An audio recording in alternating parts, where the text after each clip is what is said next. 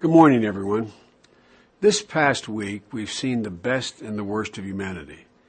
The heinous terrorist attacks in Paris and Beirut, in Iraq and Nigeria, they showed us once again the depths of the terrorist depravity.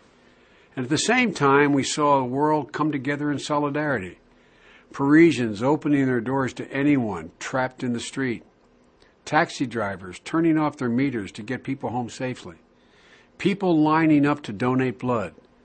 These simple human acts are a powerful reminder that we cannot be broken, and in the face of terror, we stand as one. In the wake of these terrible events, I understand the anxiety that many Americans feel. I really do. I don't dismiss the fear of a terrorist bomb going off. There's nothing President Obama and I take more seriously, though than keeping the American people safe. In the past few weeks, though, we've heard an awful lot of people suggest that the best way to keep America safe is to prevent any Syrian refugee from gaining asylum in the United States. So let's set the record straight how it works for a refugee to get asylum. Refugees face the most rigorous screening of anyone who comes to the United States. First, they are fingerprinted.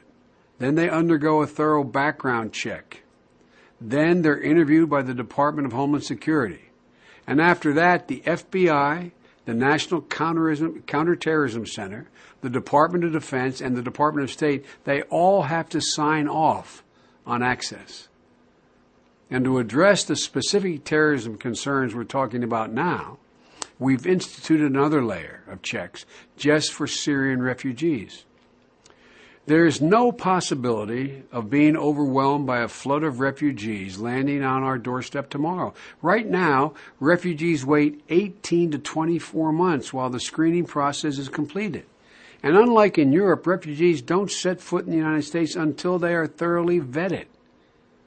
Let's also remember who the vast majority of these refugees are women, children, orphans, survivors of torture, people desperately in need of medical help.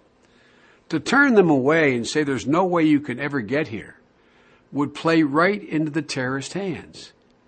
We know that ISIL, we know what they hope to accomplish. They've, they've, they've flat out told us. Earlier this year, the top ISIL leader, al Baghdadi, revealed the true goal of their attacks. Here's what he said.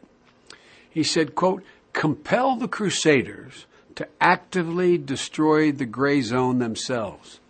Muslims in the West will quickly find themselves between one of two choices either apostatize or emigrate to the Islamic State and thereby escape persecution. End of quote. So it's clear.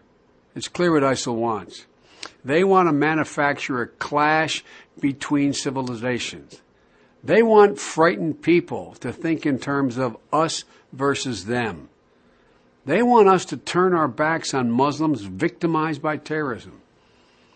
But this gang of thugs, peddling a warped ideology, they will never prevail. The world is united in our resolve to end their evil. And the only thing ISIL can do is spread terror in hopes that we will in turn turn on ourselves.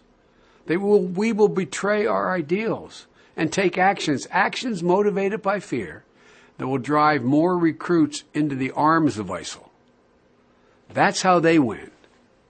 We win by prioritizing our security, as we've been doing, refusing to compromise our fundamental American values freedom, openness, tolerance. That's who we are. That's how we win. May God continue to bless the United States of America, and God bless our troops.